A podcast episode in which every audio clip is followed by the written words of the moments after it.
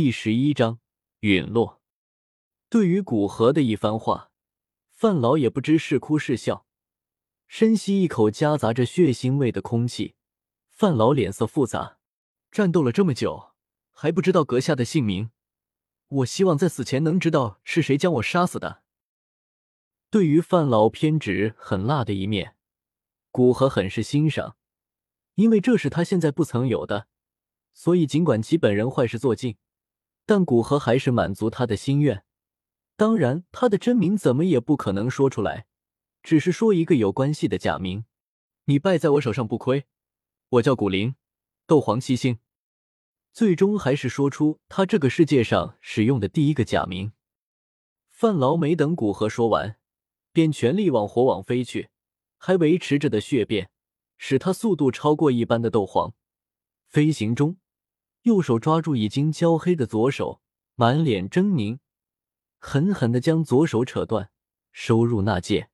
右手单手结印，臂膀之处碰出的血液便是被斗气牵引，在其体外形成一层血膜，对着前方的火网全速撞去。看着范老打这个主意，古河倒是颇为佩服，不放弃一丝生的希望，但是却极为愚蠢。只是多受一些苦而已，古河自语道。看着范老往火网撞去，古河不紧不慢的从纳戒之中拿出一枚丹药，丹药之上微风环绕，将其放开，不仅没有下坠，反而悬浮在半空之中。风行丹，五品丹药，可以短时间内加快移动速度，结合古河本身的速度。要追上将近千米之外的范劳，也不过是花费一些时间的事情。丹药服下之后，古河觉得对风的感应突然清晰了很多，甚至可以调动一部分天地间风属性的能量。古河试探着调动一丝风属性能量，立马便被风带动着往前飞了一段距离。此时，范劳已经在千米之外，火网已经触手可及，最大程度的调集风属性能量。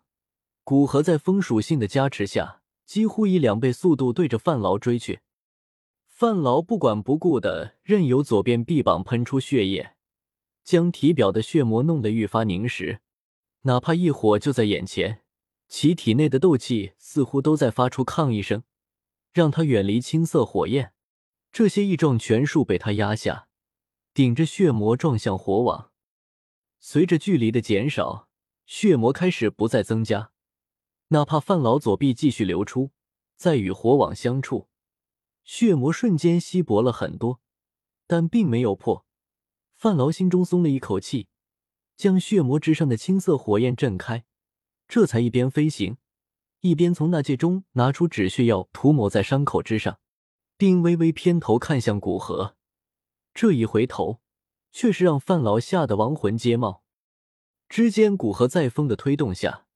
速度极快的往范劳这里赶来，那恐怖的速度，比范劳血变之下的速度还要快一大截，而且消除了风的阻隔，飞行途中根本没有声音。这一发现让范劳几乎气得吐血。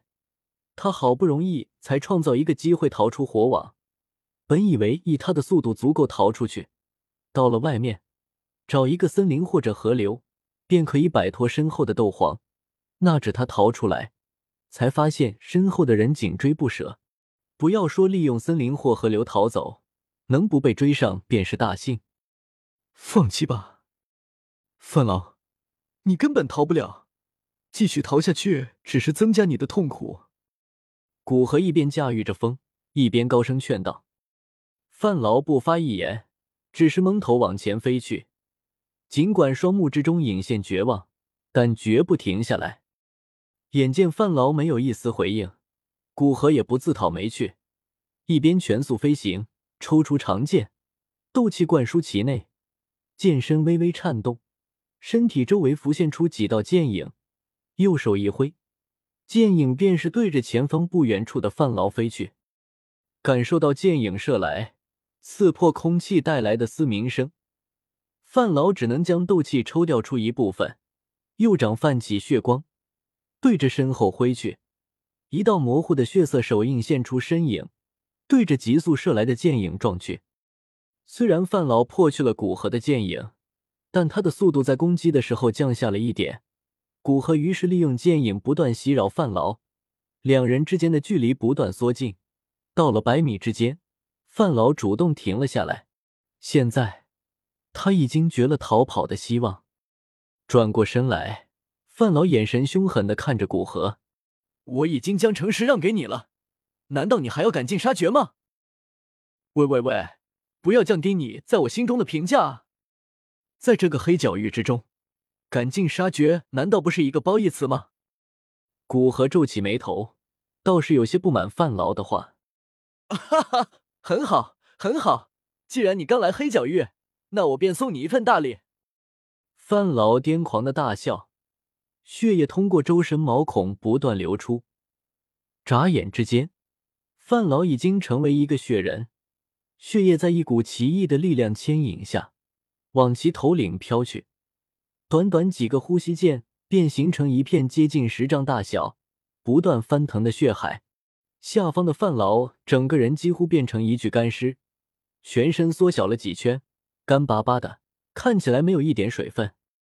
感知到血海之中蕴含的恐怖力量，古河不敢大意，右手挥用，一火便汹涌的弥漫。很快成为一片滔天的火海，对着那火海扑去。急速靠近的火海没有让范老有一丝变色，右手继续结印，头顶之上的血海便垂下一部分，挡住扑来的火海。尽管消耗速度很快，但血海还是短暂挡住了一火。剩下的血海开始急速缩小，很快便缩小成巴掌般大小，被范老右手一把抓住。